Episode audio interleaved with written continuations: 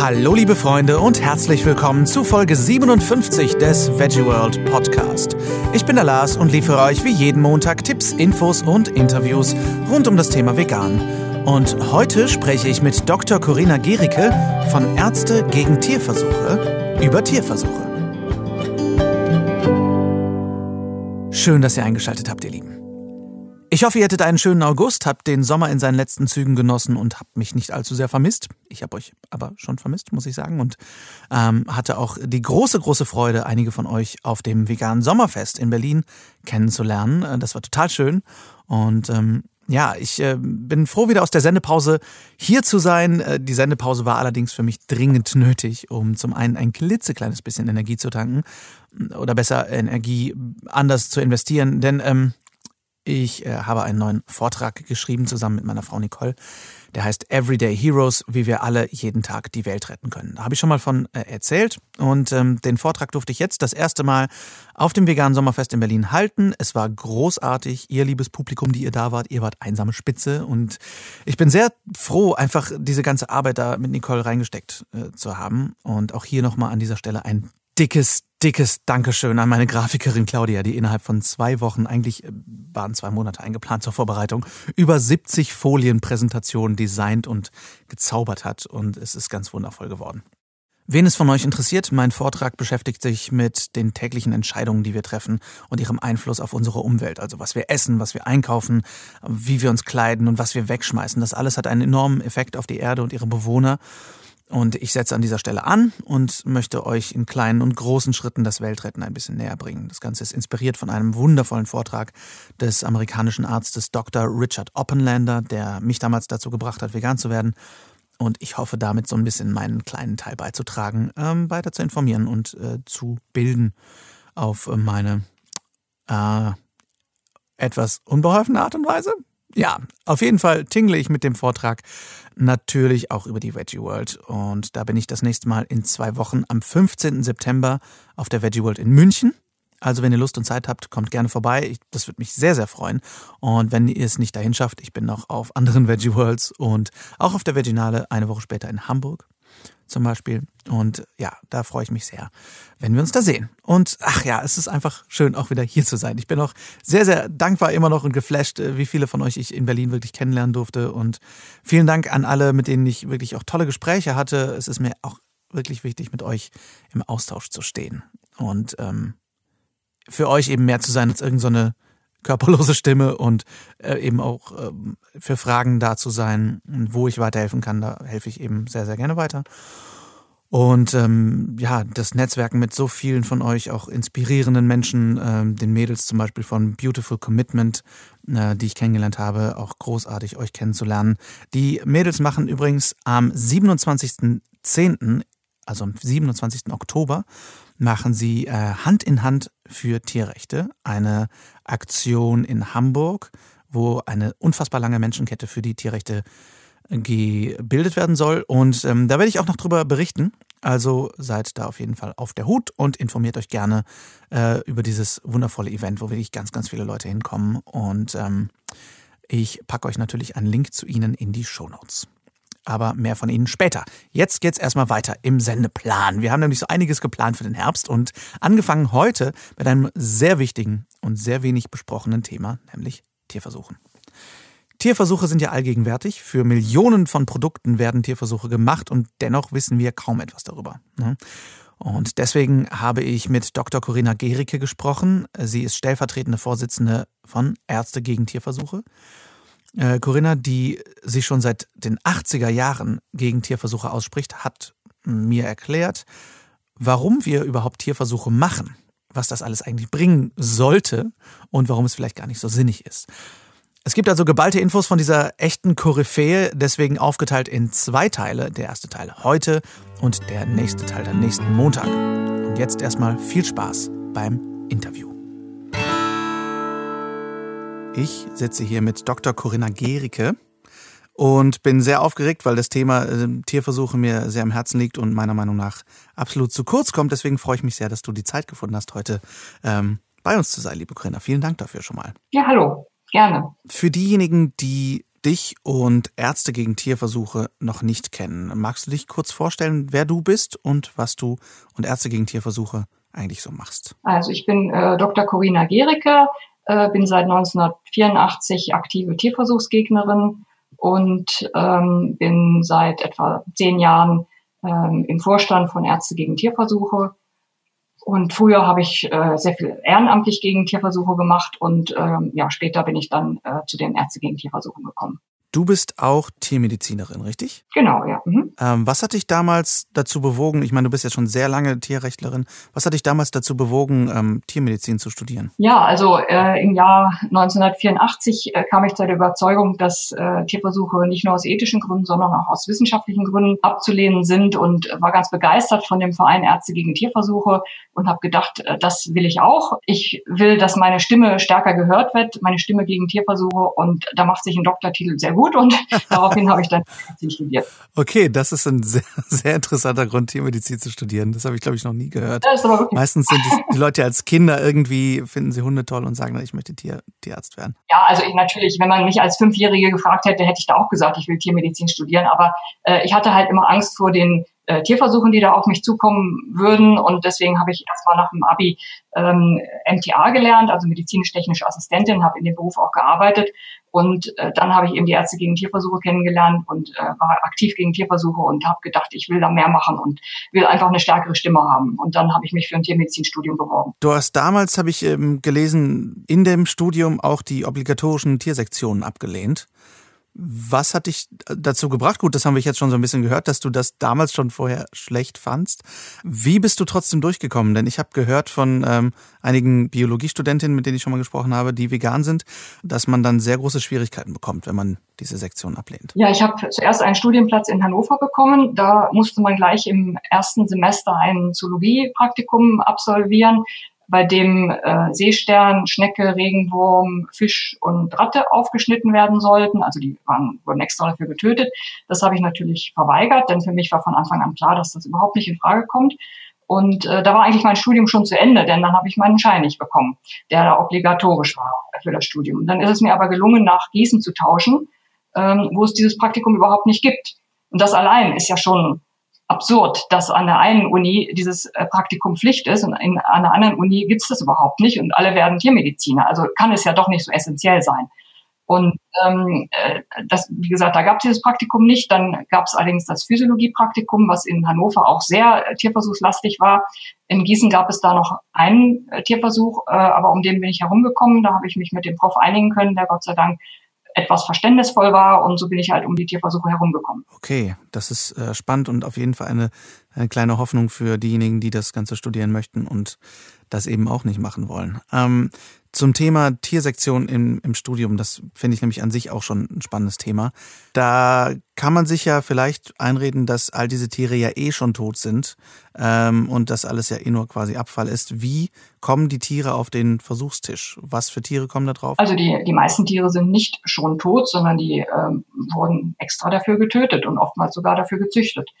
Äh, gerade in Amerika gibt es dann eine riesige Industrie, für ähm, die Belieferung von Unis und selbst Schulen. In Amerika ist das ja üblich, dass selbst in Schulen schon solche Sektionen stattfinden. Äh, da werden äh, Krebse, äh, Ferkel, äh, sogar Katzen und Haie, Fische, alle möglichen Tiere werden da extra gefangen und getötet, äh, um sie mit ähm, so einer Plastikmasse zu durchströmen, damit man sie dann sezieren kann.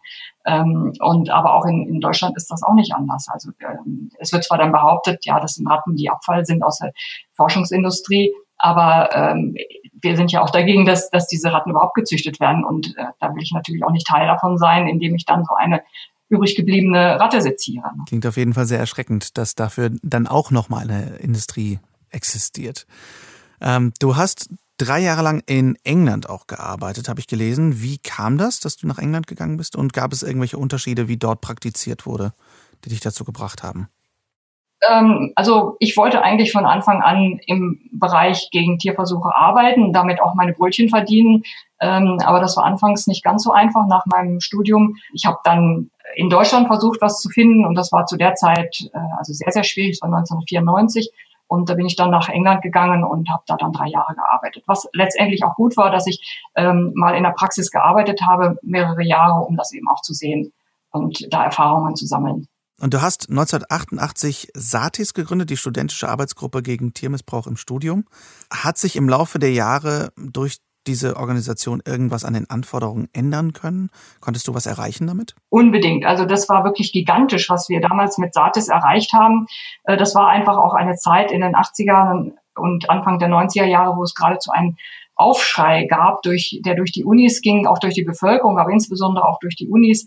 Äh, da sind wirklich ganze Gruppen von Studenten diesen ähm, obligaten tiermissbrauchenden ähm, Praktiken ferngeblieben. Da gab es diese berüchtigten Froschversuche, wo man äh, einem Frosch den Kopf abschneiden muss, um dann äh, an den Nerven und Muskeln äh, physiologische Gesetzmäßigkeiten zu studieren da haben wir ähm, mit einigen Mitstreitern ja diese verschiedenen Gruppen, die es da schon gab an den Unis, zusammengeführt und äh, um sie zu koordinieren, um Informationen zu verbreiten, um das einfach schlagkräftiger zu machen und haben also in der Zeit wirklich äh, unglaublich viel erreicht, weil das war auch die Zeit, wo es viele tierversuchsfreie Methoden gab, die entwickelt wurden, so Computersimulationen, die dann auch vermehrt eingesetzt worden sind.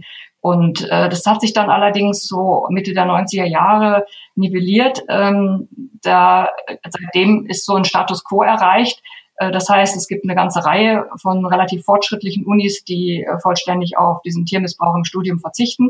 Und es gibt halt welche, die immer noch diesen uralten archaischen Praktiken hinterherhängen und das äh, weiter von den Studenten verlangen. Insbesondere im Biologiestudium. In der Humanmedizin haben wir da vor allen Dingen große Erfolge erzielt. Das sind ungefähr die Hälfte der Unis, wo man tierversuchsfrei studieren kann in Deutschland. Der Grund, den wir vor allen Dingen daran sehen, dass das ähm, diese, zu dieser Stagnation kam, ist, dass dieser, wir nennen das Initiationsritus, das heißt, dass die äh, Professoren oder die Experimentatoren, die oftmals auch Lehrende sind, äh, wollen, dass die Studenten in diese Welt der Wissenschaft, wo die, der Tierversuch integraler Bestandteil ist, eingeweiht werden und Teil davon werden. Also wenn sie dann im ersten Semester ähm, ein Tier aufschneiden oder den Froschköpfen oder daran Experimente machen, ähm, dann sind sie, werden sie halt Teil dieser Wissenschaftswelt und die Wahrscheinlichkeit, dass sie das dann später in Frage stellen, ist nicht mehr so groß. Also das ist der, der einzige Grund, denn es gibt mittlerweile wirklich Tausende von tierversuchsfreien Lehrmethoden, angefangen von Filmen über Modelle, äh, Plastinationen, ganz ausgeklügelte Simulationen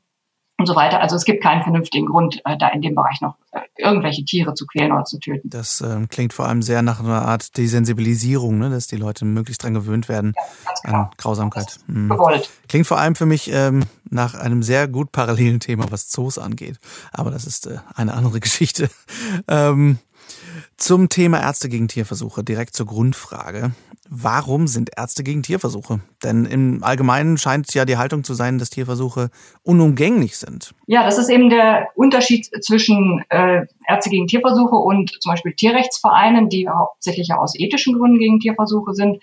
Ähm, der Verein Ärzte gegen Tierversuche wurde von einem Ärzte-Ehepaar, ähm, Dr. Margot und Dr. Herbert Stiller, aus Hannover, äh, das waren äh, Psychiater, 1979 gegründet. Vor allen Dingen deswegen, weil sie erkannt haben, dass der, der Tierversuch nicht nur aus ethischen Gründen, sondern vor allen Dingen aus wissenschaftlichen Gründen abzulehnen ist, weil die Ergebnisse nicht übertragbar sind, weil sie schlechte Ergebnisse liefern und nicht gut für den Menschen sind.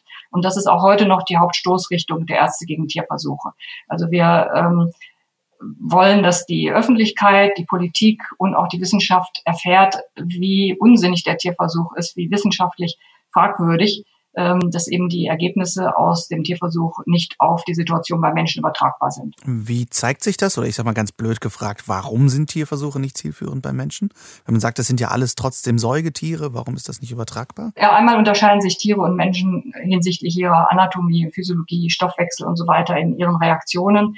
Aber was noch gravierender ist, dass die ähm, Tiere künstlich krank gemacht werden, denn die meisten menschlichen Krankheiten kommen ja so in der Tierwelt nicht vor und man wartet natürlich auch nicht darauf, bis äh, eine Maus Diabetes äh, kriegt, sondern man macht das künstlich, indem man sie ähm, zum Beispiel genmanipuliert, um Krebs hervorzurufen oder äh, indem man ein Gift beim Ratten injiziert, was äh, bestimmte Zellen in der Bauchspeicheldrüse zerstört, so dass diese Ratte dann kein Insulin mehr produziert und dann ist sie diabetisch.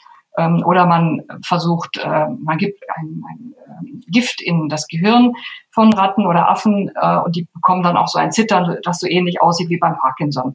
Ähm, oder äh, man fädelt einen Faden in eine Hirnarterie ein, sodass die Hirnarterie verstopft wird. Dann wird der Gewebebereich dahinter nicht mehr durchblutet und dann hat die Ratte einen Schlaganfall. Aber was hat das mit der Erkrankung des Menschen zu tun? Das war eine äh, junge, gesunde Ratte, wo eben mal zack die, die Gehirnarterie zugestopft wird und dann hat sie einen Schlaganfall. Aber der Schlaganfall beim Menschen, der wird ja oft über Jahrzehnte baut er sich auf durch die äh, falsche Ernährung, zu viel Fleisch, durch äh, Stress, durch Rauchen, ähm, Übergewicht, Bewegungsmangel. Das sind ja alles Faktoren, die äh, beim Menschen eine ausschlaggebende Rolle spielen und die im Tierversuch überhaupt nicht im geringsten berücksichtigt werden. Und ähm, wenn dann diese künstlich krank gemachten Tiere, an diesen wird dann versucht zu erstmal zu ergründen, weshalb ähm, oder welche Ursachen äh, dahinter stehen, was natürlich unsinnig ist, weil die Ursachen ja eigentlich mehr äh, in, in unserer Umwelt liegen. Und dann versucht man diese künstlich krank gemachten Tiere wieder gesund zu bekommen und das funktioniert sogar ganz häufig. Also es gibt eine Studie, die besagt, dass 500 äh, Schlaganfallmedikamente, die bei der Maus gewirkt haben, bei Menschen versagt haben. Und äh, ich wundere mich da überhaupt nicht drüber, weil das logisch ist, weil einfach diese, diese Art der Forschung unsinnig ist. Wie arbeitet ihr, um diese Ergebnisse zu erzielen? Wie erarbeitet ihr diesen, diese Unübertragbarkeit? Schaut ihr Studien an von Tierversuchen oder ähm, müsst ihr selber in Tierversuchslabore reingehen, um diese Ergebnisse zu vergleichen? Wie funktioniert das bei euch? Also ähm, es gibt verschiedene ähm, Methoden, die wir da anwenden. Einmal äh, wollen wir natürlich erstmal der, der Öffentlichkeit zeigen, was hinter den verschlossenen Labortüren passiert. Ähm, das ist halt sehr, sehr schwierig. Ich meine, man kennt die, die Bilder aus den Massentierhaltungen, die ähm, von mutigen Journalisten mit der Kamera gemacht worden sind. Das hat es ganz früher auch bei den Tierversuchen gegeben, aber die sind inzwischen so dermaßen hermetisch abgeriegelt, dass da niemand mehr mit der Kamera reinkommt. Also es ist extrem selten, dass das mal gelingt. Und äh, was wir dann halt machen, ist, dass wir die ähm, Fachartikel von den Experimentatoren auswerten und in eine Internetdatenbank stellen. Da haben wir inzwischen 4600 äh, Tierversuche dokumentiert, die in Deutschland durchgeführt worden sind. Und äh, so wollen wir halt der Öffentlichkeit zeigen, was da passiert. Und ab und zu mal nehmen wir eben auch einen einzelnen Versuch heraus, wie jetzt gerade äh, gestern äh, so völlig absurde Versuche an Rotkehlchen. Da wurden Rotkehlchen in Oldenburg gefangen, um sie zu köpfen oder beziehungsweise Versuche mit ihnen zu machen, um äh, was über das Navigationssystem der Zugvögel herauszufinden. Und solche Dinge machen wir halt öffentlich, um äh, der Öffentlichkeit zu zeigen, was da tatsächlich passiert. Und die andere Sache ist, dass wir ähm, die, die wissenschaftlichen Argumente in die Öffentlichkeit tragen, also wissenschaftliche Argumente gegen Tierversuche, ähm, indem wir es gibt inzwischen eine ganze Reihe von, von wissenschaftlichen Studien, die in Fachjournalen erschienen sind, die dem Tierversuch wirklich ein sehr schlechtes Ergebnis bescheinigen und äh, solche Dinge veröffentlichen wir dann auch. Wie argumentiert denn die Tierversuchsindustrie, um das zu rechtfertigen? Wenn ich jetzt so an Rotkehlchen, wenn ich das jetzt höre, denke ich, wenn ihr das Navigationssystem beobachten wollt, warum beobachtet ihr nicht einfach die Rotkehlchen? Ähm, aber natürlich steckt da eine gewisse Industrie hinter. Wie argumentiert diese Industrie? Ja, also die ähm, vorwiegenden Argumente sind, äh, dass man im Menschen helfen will. Das äh, ist eigentlich immer das wichtigste Argument, äh, das behauptet wird, dass nur durch Tierversuche äh, die Medizin existiert und auch existieren wird. Und äh, ja, dem halten wir entgegen, dass äh, das nicht so ist. Also erstens sind, ist ein sehr großer Teil, nämlich ungefähr 60 Prozent der äh, Tierversuche fallen im Bereich der Grundlagenforschung. Ähm, das heißt, die äh, Grundlagenforschung, das ist ein Bereich der Forschung, der nicht anwendungsorientiert ist. Da geht es nur darum, um ähm, Erkenntnisse zu gewinnen, die vielleicht für einen Experimentator interessant sind. Also wie eben herauszufinden, wie das Navigationssystem der äh, Rotkehlchen funktioniert. Ähm, und das hat also überhaupt gar nichts mit äh, den äh, mit Menschen zu tun. Aber selbst die angewandte Forschung, ähm, die nur 14 Prozent ausmacht, äh, selbst die ist auch nicht zielführend aus den eben genannten Gründen, weil eben diese sogenannten Tiermodelle da eingesetzt werden, ähm, wie eben beim Schlaganfall, beim Diabetes und so weiter, dass die Tiere künstlich krank gemacht werden und so kann man keinen Fortschritt erzielen. Es wird einfach immer nur behauptet, dass durch Tierversuche Fortschritt erzielt wird, aber es ist nicht so. Wie ähm, drückt sich eure Arbeit am meisten aus? Durch hauptsächlich die Öffentlichkeitsarbeit, die ihr tut, oder versucht ihr auch in irgendeiner Form Gerichtsbeschlüsse zu erwirken, damit das verboten wird? Wie sieht das aus? Die Öffentlichkeitsarbeit ist ein ähm, wichtiger Zweig, denn wenn der Aufschrei in der Öffentlichkeit groß genug ist und die Stimme laut genug ist, erst dann werden die Politiker reagieren. Ähm, der zweite Weg ist natürlich über die Politik und die Gesetzgebung. Wir wollen, dass äh, das Gesetz geändert wird. Letztendlich wollen wir, dass da drin steht, Tierversuche sind verboten, Punkt. Aber bis dahin ist natürlich schon noch ein weiter Weg und äh, deswegen machen wir auch Kampagnen, die äh, auf Teilbereiche abzielen, die einigermaßen politisch umsetzbar sind. Äh, so haben wir zum Beispiel eine Kampagne laufen gegen Tierversuche mit Schweregrad schwer, also die besonders ähm, leidvollen Tierversuche. Ähm, zum einen ein Beispiel aus dem Bereich, da werden Ratten oder Mäuse in ein Wasserglas geworfen und ähm, sie müssen schwimmen, bis sie nicht mehr können und dann ähm, lassen sie sich treiben und dann gelten sie als depressiv. Und das ist also ein, ein grausamer Versuch, der von der EU auch als äh, Schweregrad schwer eingeschätzt wird, weil die Ratte natürlich unglaubliche Angst hat. Sie weiß ja nicht, dass sie vielleicht nach 15 Minuten wieder rausgenommen wird, sondern für, für die ist jede Sekunde äh, mit Panik und Angst verbunden. Und ähm, ja, das sind äh, also das war die eine. Äh, wir haben also drei Säulen. Wir haben einmal die die Öffentlichkeitssäule, die politische Säule und dann eben die wissenschaftliche Säule. Ähm, die wissenschaftliche Säule ist die, dass wir wissenschaftliche Hintergrundinformationen sammeln aus Studien, die veröffentlicht werden, oder dass wir ähm, herausfinden, zum Beispiel, dass ähm, es eine Studie gibt, die besagt, dass 95 Prozent der Medikamente, die im Tierversuch für sicher und wirksam befunden worden sind, äh, dass die durch die klinische Prüfung fallen. Das heißt, wenn sie erstmals am Menschen getestet werden, dann nach dem Tierversuch folgt ja immer der Menschenversuch, ähm, da fallen 95 Prozent der Medikamente durch. Meistens, weil sie nicht wirken.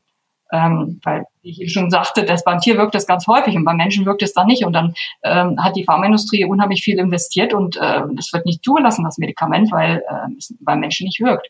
Und äh, da muss man noch sehen, dass da was, was schief läuft. Ne? Und das sind halt so Dinge, die wir in die Öffentlichkeit bringen und äh, die, äh, wo, wie, wie wir ähm, unser Ziel vorantreiben, dass Tierversuche abgeschafft werden. Aber da stellt sich ja jetzt eine sehr ökonomische Frage, wenn so viele Medikamente nicht zugelassen werden, weil sie beim Menschen nicht wirken wie kann es sein, dass ähm, rein, rein ökonomisch gesehen die Pharmaindustrien diesen Prozess fortführen? Ja, das ist wirklich eine gute Frage. Und das ist auch so, dass die Pharmaindustrie das wirklich erkannt hat, das Problem, und zum sehr großen Teil sogar auch schon auf tierversuchsfreie Methoden umschwenkt. Also die Pharmaindustrie ist wirklich das kleinere Problem heutzutage. War vor 20 Jahren noch anders. Heutzutage ist das größte Problem die Grundlagenforschung, weil die eben durch das Grundgesetz ähm, dem der, der also grundgesetzlich verbrieften Forschungsfreiheit, die ist im Freie. Jeder Forscher darf so viel forschen, wie er will. Ähm, zwar gibt es äh, natürlich Gesetze, die im Rahmen dieser Gesetze dürfen sie sich nur bewegen, aber das Tierschutzgesetz ist eben auch so gestrickt, dass letztendlich kein einziger Tierversuch verboten werden kann oder äh, nicht genehmigt werden kann, wenn alle Formalien erfüllt sind. Und das ist eben auch so was Absurdes, dass äh, nicht mal eine Abwägung stattfindet in Deutschland ähm, zwischen dem Leid der Tiere auf der einen Seite und dem angeblichen Nutzen des für den Menschen auf der anderen Seite. Denn wenn man äh, das wirklich abwägen würde, dann würde so ein Versuch wie mit den Rotkehlchen würde doch nie genehmigt werden. Ja, wollte gerade sagen, das finde ich ähm, wieder ein interessantes Schlupfloch der Rechtsprechung. Da im Tierschutzgesetz, ich habe es nicht so genau vor Augen, aber ich meine, da steht ja irgendwas im Sinne von, ein Tier darf nicht ohne guten Grund getötet werden, ähm, dass sich das schon direkt als guten Grund ähm, anscheinend äh, rechtfertigt, finde ich sehr spannend. Es wird gerechtfertigt durch diese äh, Freiheit der Forschung die im Grundgesetz steht. Zwar steht der Tierschutz auch im Grundgesetz seit 2002, aber ähm, er muss sich dieser Forschungsfreiheit immer wieder unterordnen. Mal ehrlich, hättet ihr gedacht, dass 60 Prozent der Tierversuche für die Grundlagenforschung gemacht werden? Also ich war absolut davon überzeugt, dass 90 Prozent für die Pharmaindustrie sind. Ohne Scheiß. Äh, für mich ist es besonders erschreckend, dass wir ein Tierschutzgesetz im Grundgesetz haben, das so leicht ausgehebelt werden kann. Ich darf also gesetzlich erlaubt Tiere quälen und töten, solange ich wissenschaftlich unterwegs bin und äh, neugierig genug bin. Das ist wirklich unfassbar. Ähm, so viel aber erstmal zum ersten Teil meines Interviews mit Dr. Gericke. Nächste Woche sprechen wir im Teil 2 über die Entwicklung der Organisation Ärzte gegen Tierversuche, gehen nochmal in die Tiefe und reden vor allem auch darüber, was wir als Einzelpersonen tun können, um uns gegen diese Praktiken einzusetzen. Was ich mir auf jeden Fall als eine der Kernaussagen mitgenommen habe aus diesem Interview, ist diese unglaubliche Zahl, dass 95 Prozent der Medikamente, die an Tieren getestet werden, nicht für den Menschen wirklich anwendbar sind, dass die durchfallen durch die Prüfung. Das ist so sinnfrei und trotzdem passiert es weiter. Wenn ihr euch bis nächsten Montag auf eigene Faust noch ein bisschen weiter informieren möchtet, dann schaut auf jeden Fall auf der Homepage von Ärzte gegen Tierversuche vorbei, alles in den Show Notes und auch auf deren YouTube-Channel, wo wirklich einige sehr, sehr gute Videos sind, auch äh, animierte Erklärvideos, äh, super einfach auch zu teilen, um Menschen, die sich noch überhaupt nicht damit auseinandergesetzt haben, Grund zu informieren. Und äh, alleine diese animierten Videos, die nur erklären, was passiert, äh, sind unglaublich, äh, ja, zerreißen einem das Herz. Harter Tobak, aber wichtiger Tobak. Also informiert euch gerne weiter und wir hören uns nächsten Montag weiter mit diesem Thema. Äh, die Woche darauf stelle ich Nico Rittenaus neues Buch Vegan Klischee AD vor. Und ähm, diesen Mittwoch im Veggie World International Podcast auf Englisch spreche ich mit Filmemacher James Hoot über seine Doku-Serie Vegan Around the World. Schön wieder bei euch zu sein, Lieben. Ich wünsche euch eine wundervolle Woche. Vielen Dank fürs Zuhören. Ciao, ciao.